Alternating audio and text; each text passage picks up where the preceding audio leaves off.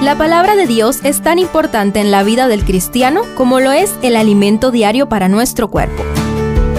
Estudia con nosotros el capítulo del día en Reavivados por su palabra.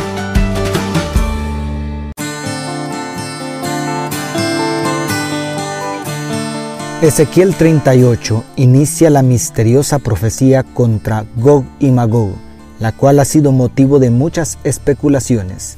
A partir de la escasa información disponible, te animo a sacar tus propias conclusiones. Primero, un misterio para el tiempo de Ezequiel. Según el comentario bíblico adventista, tanto Gog como Magog son palabras que aparecen muy pocas veces en el texto bíblico, y ninguno de los textos ayuda a determinar su significado. El profeta Ezequiel presenta a Gog como un príncipe que lidera una gran coalición de naciones procedentes de los confines de la tierra para destruir al Estado restablecido de Israel que vive en paz y prosperidad después del exilio. A pesar de las muchas especulaciones, no existe ningún hecho histórico que pueda darle cumplimiento preciso a esta profecía. Todo parece indicar que los nombres son simbólicos y la profecía tenía como condición que Israel alcanzara el más alto grado de prosperidad que Dios se proponía otorgarle en obediencia al pacto. Debido a la infidelidad de Israel, nunca alcanzó la prosperidad y dominio global prometidos. Por lo tanto, nunca fue necesario que se unieran todas las naciones de la tierra para derribarla. Entonces, ¿por qué permitió el Espíritu Santo que se registrara esta profecía? ¿Tendrá una segunda aplicación con el Israel espiritual para el tiempo del fin? Segundo, el misterio trasciende al Apocalipsis. Para evitar vanas especulaciones al aplicar las profecías del Antiguo Testamento al Israel espiritual del Nuevo Pacto, necesitamos aplicar el principio de sola escritura, es decir, permitir que la Biblia nos diga de qué manera la profecía alcanza una segunda aplicación.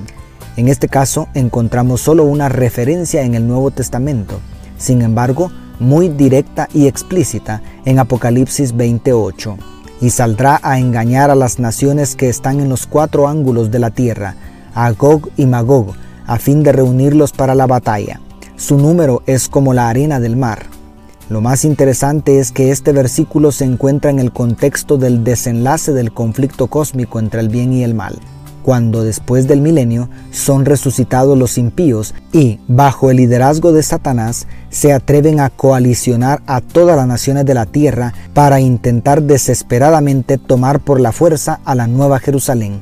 Las escenas de una gran batalla militar donde se unen todas las naciones de la tierra para destruir al pueblo de Dios de Ezequiel 38 y 39, donde la única esperanza es la intervención divina, se convierten en un símbolo perfecto de la escena final del conflicto, cuando Satanás reunirá a sus millones de seguidores para hacer su último intento de destruir al pueblo redimido por la gracia de Cristo.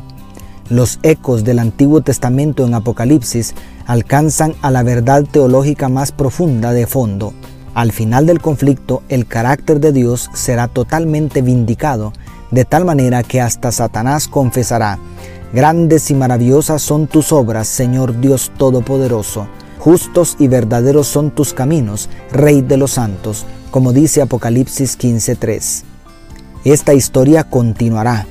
Mañana terminaremos de estudiar esta interesante profecía. No obstante, quiero dejar claro en tu mente que el propósito central de esta escritura es demostrar que aunque todas las naciones de la tierra se unan para destruir al pueblo de Dios, el remanente no tiene nada que temer si Dios está con él.